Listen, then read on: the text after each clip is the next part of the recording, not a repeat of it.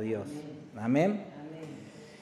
Quiero terminar este domingo em, con esta serie que, que hemos venido hablando acerca de la persona de Abraham. Hemos visto que Abraham es una persona que, nos, que es un ejemplo para nosotros de fe. No fue un hombre perfecto, y ya lo vimos también eso, como no lo somos nosotros. Pero a pesar de sus imperfecciones, Dios eh, habló de él como su amigo. Y damos gracias a Dios por eso, porque también Jesús dijo que ya no nos iba a llamar, eh, no me acuerdo cómo, pero que ahora nos llamaba sus amigos, ¿verdad? Entonces a través de la fe en Cristo eh, podemos disfrutar de esa misma relación de amistad, de intimidad, de comunión que Abraham disfrutaba con, con el Padre, nosotros a través de Cristo. Amén. Eh, y para los que no tienen ni idea quién es Abraham, creo que todos los que estamos acá sabemos quién es. Abraham fue un hombre común y silvestre como cualquier otro que vivía en una ciudad y en cierto momento Dios le dice, mira, Salite de donde vivís, que te voy a llevar a otra tierra a la cual te voy a mostrar mientras vayamos de camino. Y esto que parece una locura ocurre porque Abraham le cree a Dios y, bueno, y él hace esos 800 kilómetros por, caminando con su esposa, en principio con su papá eh, y su sobrino, luego su papá a mitad de camino eh, fallece y él sigue avanzando hasta que llega al lugar a donde Dios los estaba llevando, la tierra donde hoy está el pueblo judío, Palestina. Y Abraham llega a ese lugar y, y en cierto momento la Biblia nos cuenta que hay un hambre muy grande en, esa, en la tierra de Canaán y él dice, bueno, acá nos vamos a morir de hambre, así que vámonos a Egipto. Y hay algo muy curioso ahí, lo podés leer allá por el libro de Génesis. Se ve que la esposa de Abraham era hermosísima. Y él dice, estos egipcios van a querer quedarse con mi esposa y, para eso me van a matar a mí. Entonces vamos a hacer un acuerdo. Vamos a entrar, pero vos no digas que son mi esposa, vos decís que son mi hermana. Bueno, todo eso genera una situación porque eh, realmente se fijaron en la esposa de Abraham y por poco alguno no, no la toma como mujer, pero allí sale a la luz toda esa, esa situación, ¿verdad? Y, y, bueno, hasta que el faraón de Egipto le dice, mira, ¿sabes qué? Andate de acá. Y ellos se van, retornan otra vez a la tierra a la cual Dios los estaba llevando. Y cuando ellos vuelven a la tierra de Canaán, Sucede lo que les voy a leer a continuación. Esto está en el libro de Génesis, capítulo 13, versículo 5. Lot, quien viajaba con Abraham, también se había enriquecido mucho con rebaños de ovejas y de cabras, manadas de ganado y muchas carpas, pero la tierra no era suficiente para sustentar a Abraham y a Lot, si ambos vivían tan cerca el uno del otro con todos sus rebaños y manadas. Entonces surgieron disputas entre los que cuidaban los animales de Abraham y los que cuidaban los de Lot. En aquel tiempo también vivían en la tierra los cananeos y los fereceos. Finalmente Abraham le dijo a Lot, no permitamos que este conflicto se interponga entre nosotros o entre los que cuidan nuestros animales. Después de todo, somos parientes cercanos. Qué linda actitud, ¿verdad? Prevalece el lazo, el vínculo fraterno antes que lo económico, ¿no? Versículo 9, toda la región está a tu disposición, le dice Abraham. Escoge la parte de la tierra que prefieres y nos separaremos. Si tú quieres la tierra a la izquierda, entonces yo tomaré la tierra de la derecha. Si tú prefieres la tierra de la derecha, yo me iré a la izquierda. Y hasta ahí todo parece muy normal y lógico y hasta ahí, bien, no hay ningún tipo de problema. Llegamos a un punto en la vida de, Abraham y especialmente de Lot, donde Lot tiene que tomar una decisión. Bien, ¿para qué lado me voy? Y es exactamente en este momento donde comienzan los dolores de cabeza para Lot. Porque dice en el versículo 10, Lot miró con detenimiento las fértiles llanuras del valle del Jordán en dirección a Zoar. Toda esa región tenía abundancia de agua como el jardín del Señor o la hermosa tierra de Egipto. Entre paréntesis, esto ocurrió antes de que el Señor destruyera Sodoma y Gomorra. Ya vamos a hablar de eso. Versículo 11. Lot escogió para sí todo el valle del Jordán que estaba situado al oriente y se separó de su tío Abraham y se mudó allí con sus rebaños y sus siervos. ¿Por qué digo que en este momento comienzan los dolores de cabeza para Lot? Porque Lot en este, al tomar esta decisión, él está tomando esta decisión ignorando dos cosas que van a marcar una diferencia en el resultado de su decisión. ¿Qué es lo que ignora Lot? En primer lugar, que la región que él elige y a la que él va es una región que pronto se va a sumergir en una guerra. Él ve todo muy lindo, todo muy pacífico. Imagínense, en, no sé, ir al, al Iporá un día de sol y todo tranquilo, uno va a la mañana que no hay nadie con sus parlantes metiendo música y canchengue, está todo muy pacífico y uno dice, qué lindo este lugar, acá me voy a descansar. ¿Están de acuerdo conmigo? Es lindo el Iporá, ¿verdad? Este hombre mira así sobre la tierra y dice, qué lindo esta tierra. Bueno, yo me voy para este lado. Ahora él está ignorando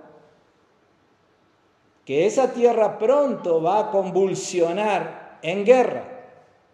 Él elige ir hacia una región donde estaba la ciudad de Sodoma, la ciudad de Gomorra y otras ciudades más. Y estas ciudades hacía 12 años que eran vasallas, que eran, estaban esclavas de un rey más poderoso. Pero en el momento que, Lot decide ir para ese lado, en ese momento se estaba gestando un espíritu de rebelión de parte de estas ciudades que se unieron y dijeron, no, ya basta, ya no queremos ser más dominados por este rey, vamos a rebelarnos contra él. Y en ese momento aparece en la región Lot con todos sus animales y toda su familia en aquel lugar. ¿Qué es lo que sucede a continuación? Capítulo 14 de Génesis, versículo 10. Resulta que el valle del mar muerto estaba lleno de pozos de brea, así que cuando el ejército de los reyes de Sodoma y Gomorra huían, algunos de ellos cayeron en los pozos de brea, mientras que el resto escapó a las montañas. Entonces los invasores victoriosos saquearon Sodoma y Gomorra y emprendieron el regreso a su tierra con el botín de guerra y los alimentos. Versículo 12. También capturaron a Lot, el sobrino de Abraham que vivía en Sodoma, y se llevaron todas sus pertenencias. Él ignoraba esto. Él cuando se enfrenta a la necesidad de tomar una decisión, él lo que hace lo que haríamos cualquiera de nosotros. Bien, ¿para dónde está más lindo? ¿Para dónde puedo tener mayores mejores recursos para que me vaya bien? Y él mira hacia aquella región y dice, bien, hacia ahí vamos. Ahí está precioso, ahí está todo bueno. Pero damos vuelta a la página de nuestras Biblias y nos encontramos que Lot se mete de lleno en medio de una guerra en la cual él está del lado de los perdedores. Y como acabamos de leer recién, se le llevan todas sus pertenencias. ¿Se imaginaba Lot esto cuando tomó la decisión de ir para ahí? No, no tenía ni idea de que había una guerra para esos lados. Ni tenía idea de cómo iba a terminar esta situación. Pero no solamente Lot ignoraba que había una guerra gestándose y cómo esa, eso iba a terminar, sino que también Lot ignoraba algo mucho más grave. y era de que Dios estaba mirando sobre esa tierra para evaluar la posibilidad de desatar su juicio sobre esas ciudades por causa de su maldad.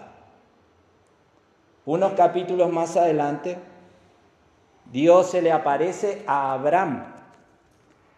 Y en cierto momento Dios le dice a Abraham en el capítulo 18, versículo 20, así que el Señor le dijo a Abraham, he oído un gran, un gran clamor desde Sodoma y Gomorra, porque su pecado es muy grave. Bajaré para ver si sus acciones son tan perversas como he oído. Si no es así, quiero saberlo. ¿Cómo termina esta historia? Dios comprueba que realmente toda esa, esa maldad era cierta y Dios desata un juicio sobre Sodoma y Gomorra y aquellas ciudades quedan totalmente destruidas. Entonces, en cierto momento, Lot, lleno de, de sus animales, con su familia, la vida sonriéndole, tiene que tomar una decisión, voy hacia la derecha o hacia la izquierda. Y él toma una decisión con la mejor intención del mundo, no le pongamos la nota de que había algo oculto. Él simplemente mira la tierra y dice, aquella tierra me parece buena, vamos para ahí. ¿Cómo termina esa? ¿Cuáles son las consecuencias de esa decisión? La Biblia nos habla de que en el proceso él pierde a su esposa, pierde todos sus bienes y llega al punto donde nosotros lo vamos a encontrar en el libro de Génesis, escapando de ese juicio de Dios por gracia del Señor. Y sin nada más que lo que tenía puesto.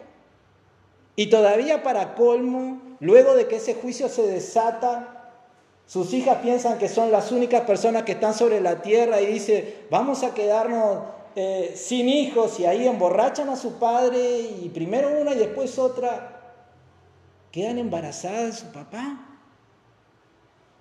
Lot no se imaginaba nada de esto cuando toma la decisión de irse hacia ese lugar. ¿Por qué traigo esta historia que termina trágicamente a nosotros en esta mañana? Porque todo arranca con una decisión, pero una decisión mal tomada.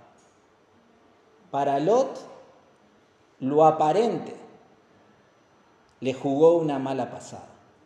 Para él, la apariencia de, recursos, de riquezas naturales, de paz, le hicieron tomar una decisión equivocada. Esto nos lleva a la primera enseñanza que quiero dejarnos. Las apariencias muchas veces son engañosas. Y apliquemos ese principio a cualquier área de nuestra vida. No siempre lo aparente es real. A veces las cosas no son como nos parecen.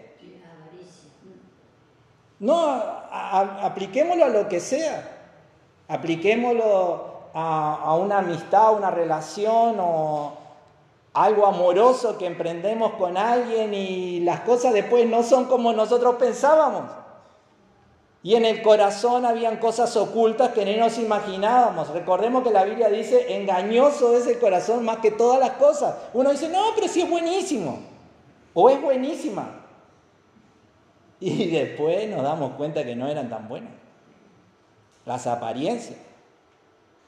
Las apariencias a la hora de querer emprender negocios, las apariencias a la hora de querer tomar decisiones. Todos los días tomamos decisiones. Muchos de nosotros hoy, cuando se levantaron a la mañana, habrán dicho, tengo que tomar una decisión, ¿voy a la iglesia o no voy? Hay un pronóstico de lluvia, capaz que voy, me mojo, miren, no llovió. Todos tomamos decisiones. Decisiones pequeñas, decisiones grandes. ¿Con quién me voy a noviar? ¿Con quién me voy a casar? ¿Con quién voy a emprender un negocio? ¿Sigo trabajando acá o renuncio y me largo en un proyecto propio personal? Todos tomamos decisiones. Pero lo cierto es que muchas veces lo que es aparente no es real y las apariencias nos terminan jugando una mala pasada. Le pasó a Lot de una manera extrema, nos pasa a cualquiera de nosotros. Ahora, esto nos lleva a la pregunta, ¿cómo podríamos nosotros tomar decisiones correctas? ¿Cómo podríamos nosotros no cometer el mismo error de Lot o el mismo error que tal vez ya hemos cometido un millón de veces? ¿Cómo podríamos dejar de cometer el mismo error siempre de tomar decisiones equivocadas porque las cosas que nos parecen que son de una manera luego no lo son? ¿Cómo podríamos salir de ese círculo vicioso? Bien, y en esto es interesante recordar lo que Dios le dijo al pueblo de Israel en cierto momento. Uno de los tantos pasajes donde Dios se revela de esta manera, pero había que elegir uno, y elegí el de Isaías 45, versículo 20. En cierto momento Dios le dice al pueblo de Israel, reúnanse y vengan fugitivos de las naciones vecinas Qué necios son los que llevan consigo sus ídolos de madera y dirigen sus oraciones a dioses que no pueden salvarlos. Consulten entre ustedes, defiendan su causa, reúnanse y, resuelvan qué decir. Y Dios les hace esta pregunta. ¿Quién dio a conocer estas cosas desde hace mucho? ¿Cuál de los ídolos alguna vez les dijo qué iban a suceder? ¿Acaso no fui yo, el Señor? Pues no hay otro Dios aparte de mí, un Dios justo y salvador. Fuera de mí no hay otro. ¿Cómo se está revelando Dios al pueblo de Israel en esta manera? Como el Dios que conoce el futuro y se lo revela a su pueblo. Dios se lo reveló una y otra y otra vez, les habló de cosas que ellos ignoraban. Y esto es interesante para nosotros, ¿por qué? Porque a la hora de preguntarnos cómo podemos nosotros tomar decisiones correctas, cómo podemos nosotros eh, saltar ese, ese posible engaño de las apariencias y tomar decisiones en base a algo firme y verdadero, la, la respuesta es esta, confiando en Dios. Si hay alguien que conoce las cosas claramente, las cosas presentes y las cosas futuras, ese es Dios. Si hay alguien que sabe lo que hay en el corazón de las personas, ese es Dios. Si hay alguien que sabe cómo van a resultar las cosas mañana, ese es Dios. Si hay alguien que sabe lo que va a suceder de acá a seis meses para adelante, ese es Dios. Si hay alguien que ya sabe perfectamente las cosas que habrán de acontecer dentro de un año, diez años, cinco años, cincuenta años, ese es Dios. No hay otro que tenga tal conocimiento. La gente se desespera por, poder encontrar a alguien que le diga las cosas del mañana y ahí confían en el horóscopo y confían en, las cartas y confían en, en, vaya a saber quién. Solo hay uno. Solo hay uno. Ese es Dios. Dios es el único, Él es el único eterno. ¿Qué significa? Que para Él él existe desde, siempre y para siempre. Todo está delante de sus ojos. El tiempo para Él corre de una manera diferente que para nosotros. Él sabe perfectamente lo que va a acontecer dentro de unos minutos, dentro de un año. Él lo sabe. Entonces, si vemos que Dios le dice al pueblo de Israel, muchachos, ustedes tienen que venir a mí, porque yo soy el que les revelo las cosas antes que sucedan. Yo soy el que les digo, miren, tengan cuidado, si siguen por este camino, esto es lo que les va a pasar, agarren por este otro. Yo soy el que les revela el futuro. Entonces, cuando nosotros nos encontramos frente a esta realidad, la respuesta es sencilla. Tengo que tomar una decisión. Bien, ya sé que tengo que ir a Dios porque probablemente si yo tomo una decisión basado en mi propio sentido común, le voy a errar. La pregunta, la segunda pregunta que me tengo que hacer es, bien, si tengo que ir a Dios, ¿cómo puedo yo escuchar la voz de Dios guiándome por, el camino correcto que tengo que tomar? ¿Cómo Dios me va a guiar? ¿Cómo Dios va a revelarme a mí para que yo pueda tomar la decisión correcta? Y en esto básicamente hay dos cosas que debemos de recordar. Dios nos va a revelar lo que necesitamos saber para tomar la decisión correcta A través de su palabra. En uno de los tantos textos que nos habla de esto, el Salmo 119, versículo 5, lo sabemos de memoria.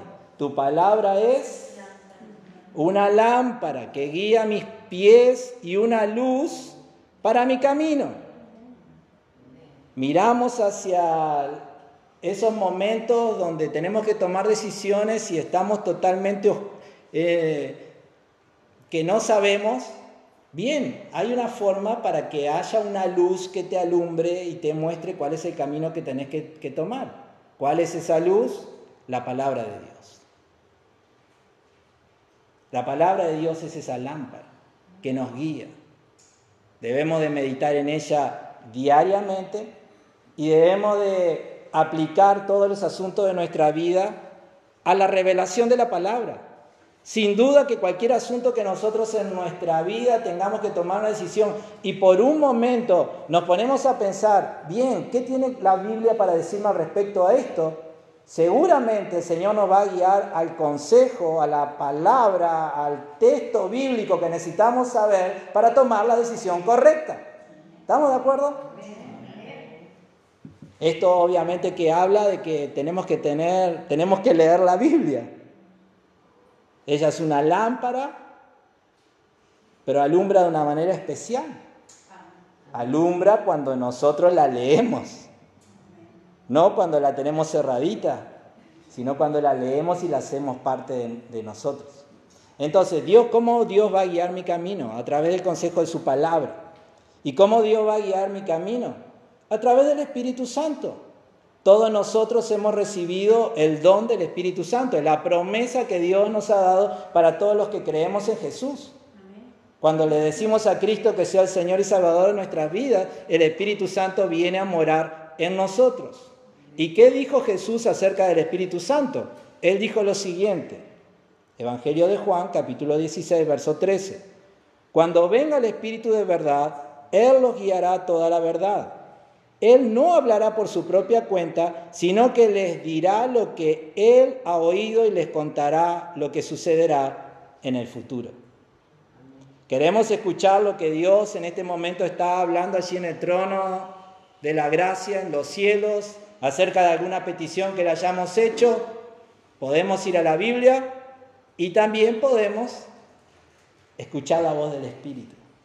Porque el Espíritu Santo es quien conoce el corazón de Dios y quien nos lo revela conforme a su voluntad.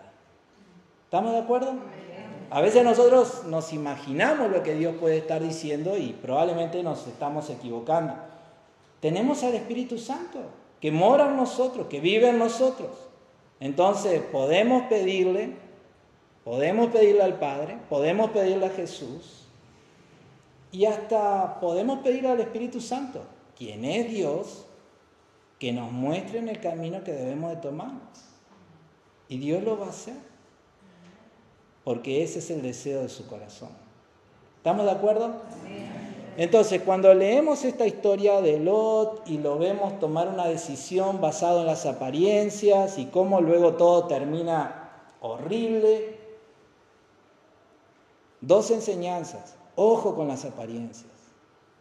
Ojo con aquella idea que nos formamos de las cosas. Podemos estar muy equivocados. Y luego las consecuencias.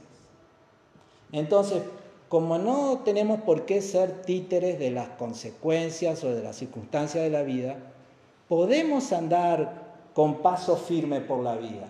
Ahora, ¿cómo hacemos eso?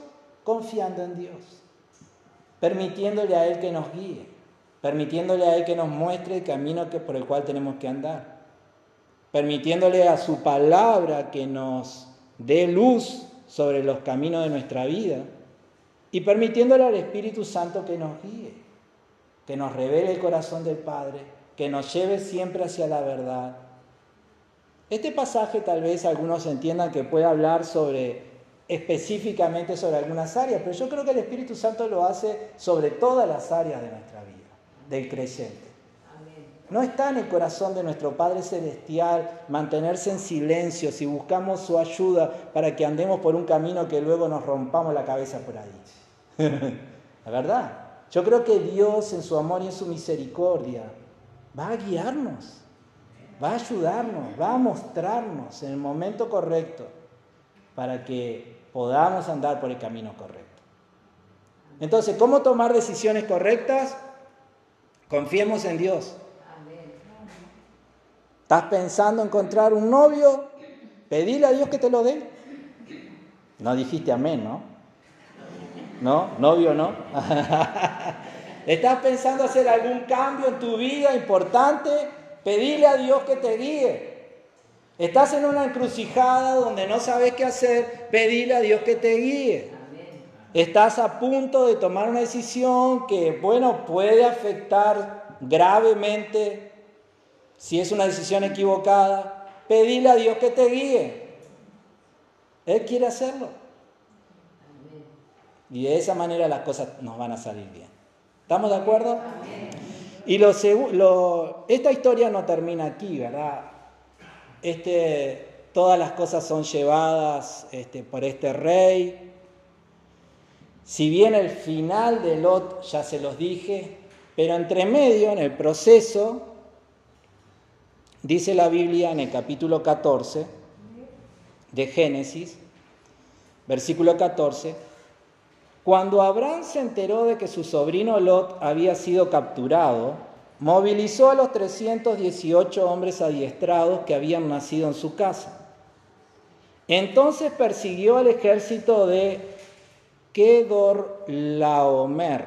Es el nombre de este rey invasor. Hasta que lo alcanzó en Dan. Dice el versículo 16. Abraham recuperó todos los bienes que habían sido tomados y trajo de regreso a su sobrino Lot junto con sus pertenencias, las mujeres y los demás cautivos. Después de que Abraham regresó de su victoria sobre el rey Kedor Laomer y todos sus aliados, el rey de Sodoma salió a encontrarse con él en el valle de Sabe, que es el valle del rey. Y Melquisedec, rey de Salem y sacerdote del Dios Altísimo, le llevó pan y vino a Abraham. Melquisedec bendijo a Abraham con la siguiente bendición: Bendito sea Abraham por Dios Altísimo, creador de los cielos y la tierra y bendito sea Dios altísimo que derrotó a tus enemigos por ti. Dice que luego Abraham dio a Melquisedec una décima parte de todos los bienes que había recuperado. Esta historia es una historia muy importante. Hay un tema muy importante allí entre Abraham y Melquisedec, que el, Nuevo Testamento lo toma y le da una aplicación muy linda que básicamente es que Jesús es superior a todos los demás. Lo pueden leer luego en el libro de Hebreos capítulo 7, por allí está. Pero quiero tocar un tema que normalmente no lo he tocado hace mucho tiempo, creo que no sé si alguna vez, pero dice que Abraham luego que fue bendecido por Melquisedec, le dio una décima parte de todos los bienes que había recuperado. ¿De qué quiero hablar brevemente? Quiero hablar del diezmo. ¿Por qué practicamos voluntariamente? Nadie está obligado. Pero ¿por qué practicamos voluntariamente como miembros de la iglesia el apartar de nuestro dinero para traer a la iglesia? Es una pregunta que no sé si alguna vez te la hiciste, pero que estaría bueno que tuvieras una respuesta por si alguien te lo di, te la, te la hace, porque el tema del dinero es un tema que genera mucho... Bueno, ustedes saben. ¿Por qué apartar de nuestro dinero y traerlo a la iglesia en un acto voluntario, no obligado por nadie? Uno de los asuntos por los cuales lo hacemos es porque es la forma que Dios ha dado para el mantenimiento de la iglesia y de quienes trabajan en ella. Hay un momento en la Biblia donde luego de haber estado el pueblo de Israel 70 años cautivos en Babilonia, ellos empiezan a, a volver hacia Jerusalén, hacia Palestina. Ahora cuando vuelven, está todo destruido, no hay nada, está todo arrasado. Y ahí empieza todo un proceso de reconstrucción. Y Dios usa algunos hombres, como por ejemplo el caso de Esdras.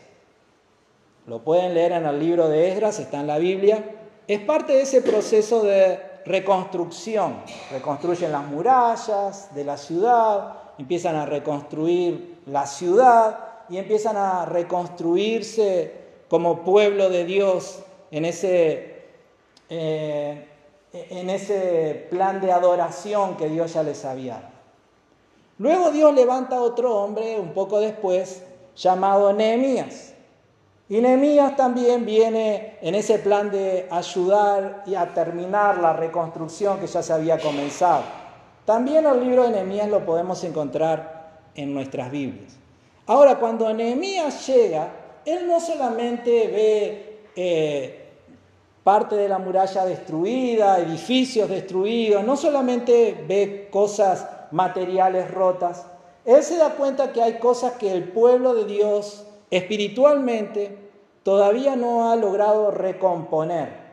Y una de las cosas que el pueblo de Dios no había logrado recomponer todavía es esta. Nehemías capítulo 13, versículo 10.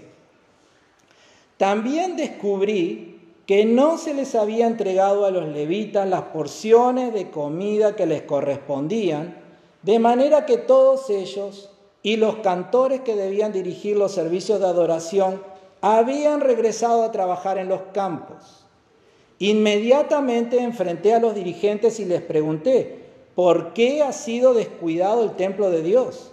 Luego pedí a todos los levitas que regresaran y los reintegré para que cumplieran con sus obligaciones entonces, una vez más, todo el pueblo de Judá comenzó a llevar sus diezmos de grano, de vino nuevo y de aceite de oliva a los depósitos del templo. En este tiempo Dios levanta a un profeta que también los, les señala esta falta, pero con palabras más duras, el profeta Malaquías. Y Dios usa a este profeta y en cierto momento este le dice, ¿por qué han robado a Dios? Y ellos dicen, ¿qué robamos a Dios? Y ahí sale todo este tema, ¿verdad?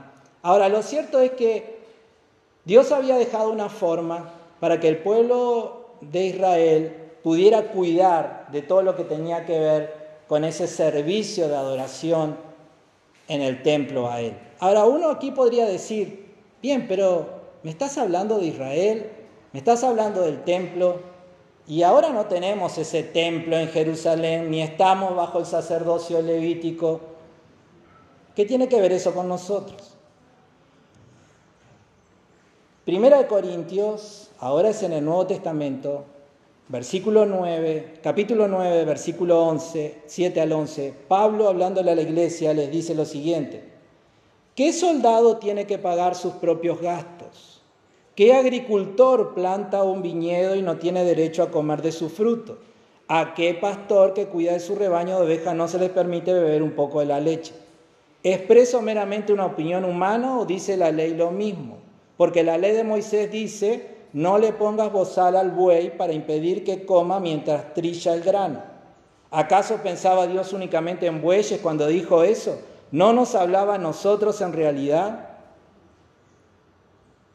Claro que sí, se escribió para nosotros a fin de que tanto el que ara como el que trilla el grano puedan esperar una porción de la cosecha, ya que hemos plantado la semilla espiritual entre ustedes, le decía Pablo, no tenemos derecho a cosechar el alimento y la bebida material. Quiero aclarar algo, ¿verdad? Personalmente, yo estoy muy agradecido con la generosidad de la iglesia. Simplemente estoy trayendo una enseñanza para argumentar lo que estamos haciendo. ¿Está bien? Nadie se ponga a la defensiva, ¿verdad? Por las dudas. Porque me pareció percibir en el ambiente espiritual que algunos se ponían nerviosos, ¿verdad? No, no, tranquilo. Estamos muy contentos con la generosidad de la iglesia. ¿Está bien? Pero esto es lo que enseña la Biblia. ¿Por qué traemos dinero? Bien, porque la iglesia se sostiene con las ofrendas y los diezmos de sus miembros. No quiero llevarlo al plano natural, pero en el plano natural es totalmente lógico. Si uno se hace parte de una cooperativa, si uno se hace parte de un club, ¿de dónde saca la cooperativa y el club los recursos para sostenerse? ¿De la cuota de quién? De los miembros. Y si no pagas un mes y no pagas dos, ¿qué pasa con los servicios que esa cooperativa y ese dan? Para vos no hay más. La iglesia es totalmente diferente. La iglesia no anda cobrando membresías, ni andamos persiguiendo a la gente, che, hace un mes que... No, no, ese es un tema entre vos y Dios. Ya lo hemos dicho, ni siquiera llevamos registro. Es un tema entre vos y Dios. Pero lo que quiero decir es que es bíblico, es la forma bíblica que Dios nos ha dejado para el sustento. Entonces, ¿por qué traemos nuestros diezmos y ofrendas? Por ese motivo. Pero lo que creo yo que es el punto más importante.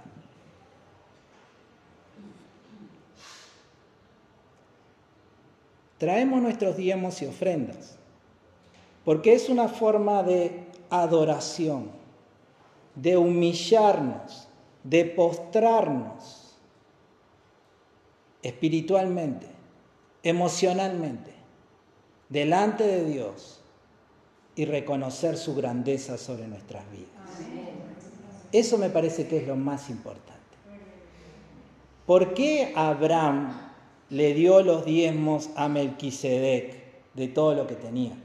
En ese libro, en ese capítulo 7 de Hebreos, en el versículo 4 dice, consideren entonces la grandeza de este Melquisedec, incluso Abraham, el gran patriarca de Israel, reconoció esto al entregarle la décima parte de lo que había capturado en la batalla.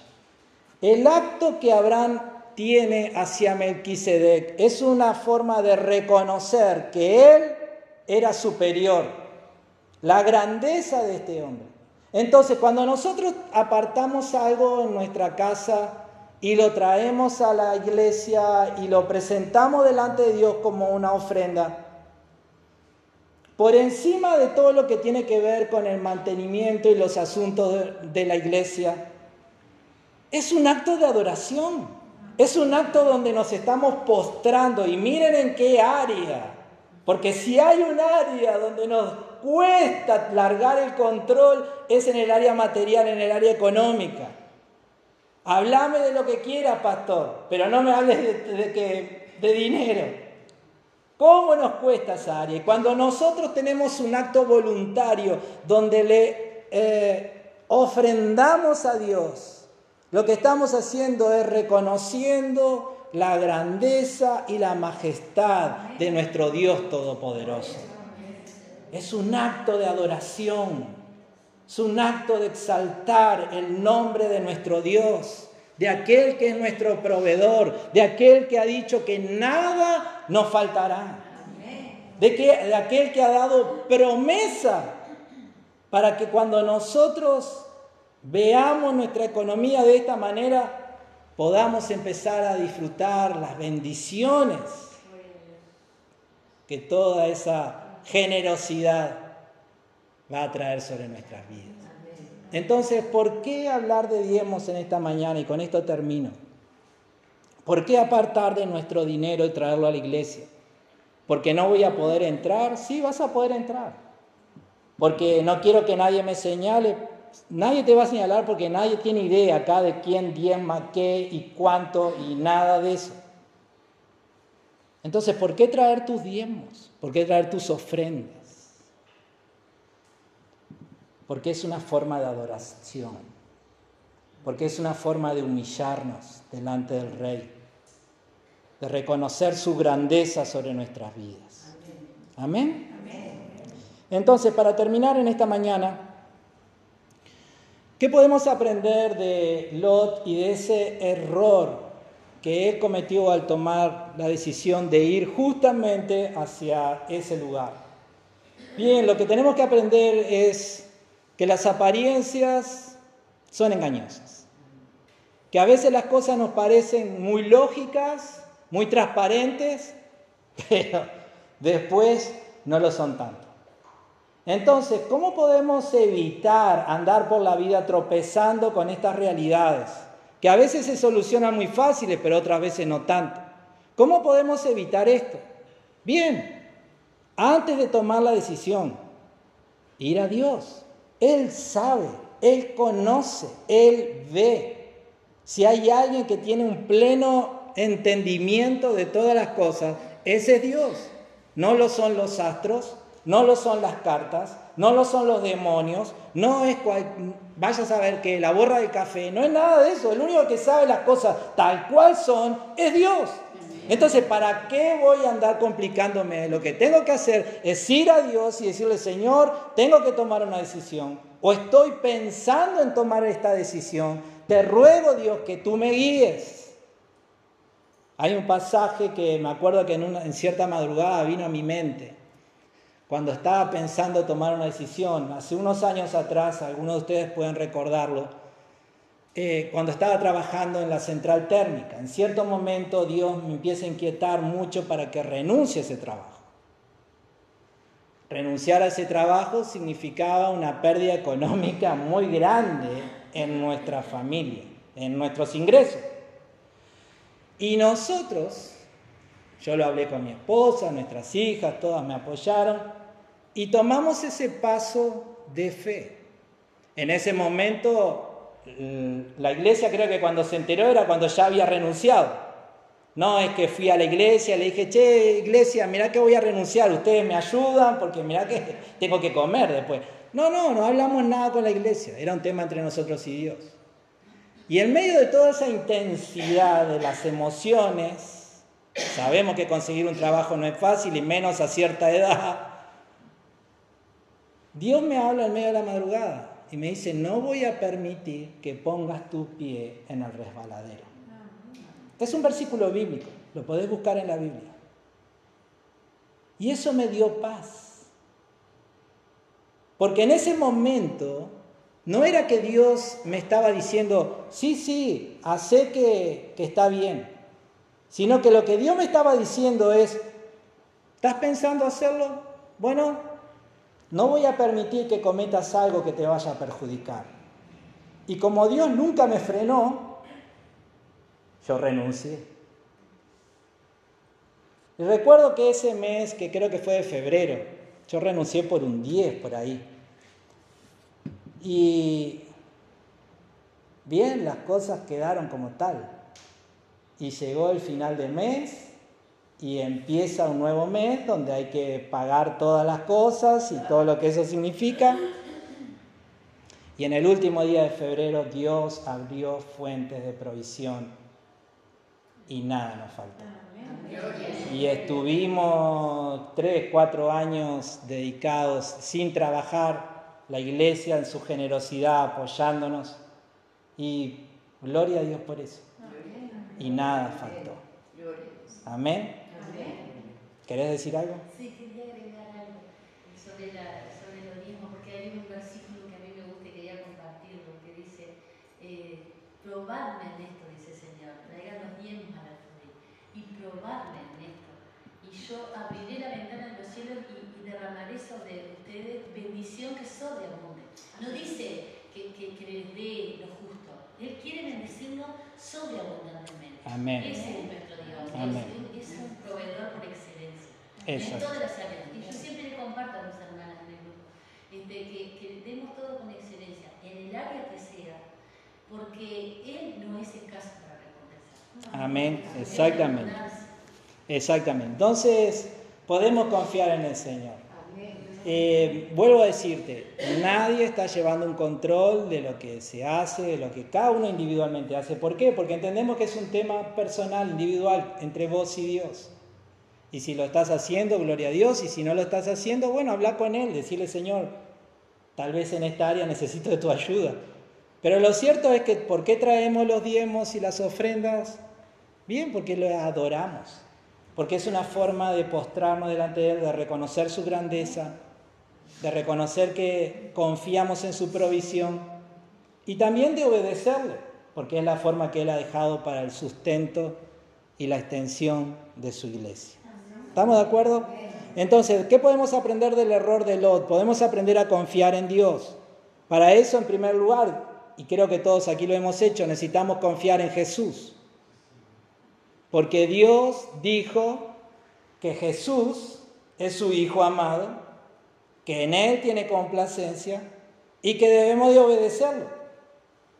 Jesús nos ha dejado en los evangelios, eh, Dios nos ha dejado en los evangelios que es Jesús el camino que nos lleva hacia Él y que es en el sacrificio de Cristo en la cruz que se soluciona todo el tema de nuestro pecado. Entonces, el primer paso para poder ser guiado por Dios es confiar en Jesús, en aquel a quien el Padre envió para que podamos ser salvos. Lo segundo es confiar en la guía del Espíritu Santo. Cuando ponemos nuestra fe en Jesús, Dios nos da el don del Espíritu Santo. El Espíritu Santo viene a vivir en nuestras vidas y una de sus tareas es la de guiarnos. Entonces necesito saber qué camino tomar, qué decisión tomar. El Espíritu Santo va a querer guiarme porque me ama y yo debo permitírselo. Y debo confiar en la revelación de su palabra. La Biblia nos ha sido dada para que sea una lámpara, una luz en nuestro camino. Y debemos de meditar en ella, debemos de leer en ella, debemos de buscar la respuesta a las necesidades de nuestra vida, para que sepamos el camino por el cual vamos a tomar. Ninguno de cuantos han confiado en Dios queda avergonzado. Quedamos avergonzados cuando nos seguimos detrás de nuestro sentido común o de las apariencias. Pero cuando confiamos en Dios, cuando le obedecemos a Dios, cuando tomamos el rumbo que Él nos marca, no quedamos avergonzados. ¿Oramos por esto? Padre amado, te damos gracias por tu palabra, Señor, y y ruego que el Espíritu Santo en esta hora esté haciendo prosperar tu palabra en nuestras vidas, Dios. Nosotros tomamos decisiones a diario, Señor, y muchas veces no, no te consultamos y te pedimos perdón por eso. Te ruego, Señor, que nos ayudes a partir de hoy a recordar esta palabra y que ella, Señor, nos motive, nos aliente a buscarte a ti, a confiar en ti, a, pedirle a tu Espíritu, Señor, que nos guíe en el camino por el cual debemos de andar. Señor, te damos gracias porque sabemos que tú eres un Dios que todo lo sabe, que todo lo ve, que conoce las cosas como si todas estuvieran desnudas delante de ti. Nada puede escapar de tu conocimiento. Y gracias, Señor, por darnos esa oportunidad de encontrar en ti a nuestro consejero, a nuestro guía, a aquel que nos muestra el camino por el cual debemos de tomar. Señor, que esta palabra pueda prosperar y que puedas encontrar en nosotros un pueblo que confía en ti, que depende de ti todos los días. Gracias Dios. Y gracias por la oportunidad de adorarte a través de los diezmos y ofrendas. Señor, nos postramos, aún esta área tan difícil de nuestra vida, la rendimos a ti. Señor, y, reconocemos a través de nuestras ofrendas y diezmos tu grandeza, tu majestad, tu fidelidad. Gracias Dios. A ti toda la gloria. En el nombre de Jesús. Amén. Y como hemos dicho, vamos a adorarlo al Señor a través de nuestras diezmos y ofrendas. Bélgica nos ayuda a levantar, ¿sí? Damos gracias a Dios por nuestro hermano Hugo que está en proceso de recuperación, estemos orando por él, que el Señor le esté ayudando y dando la completa sanidad.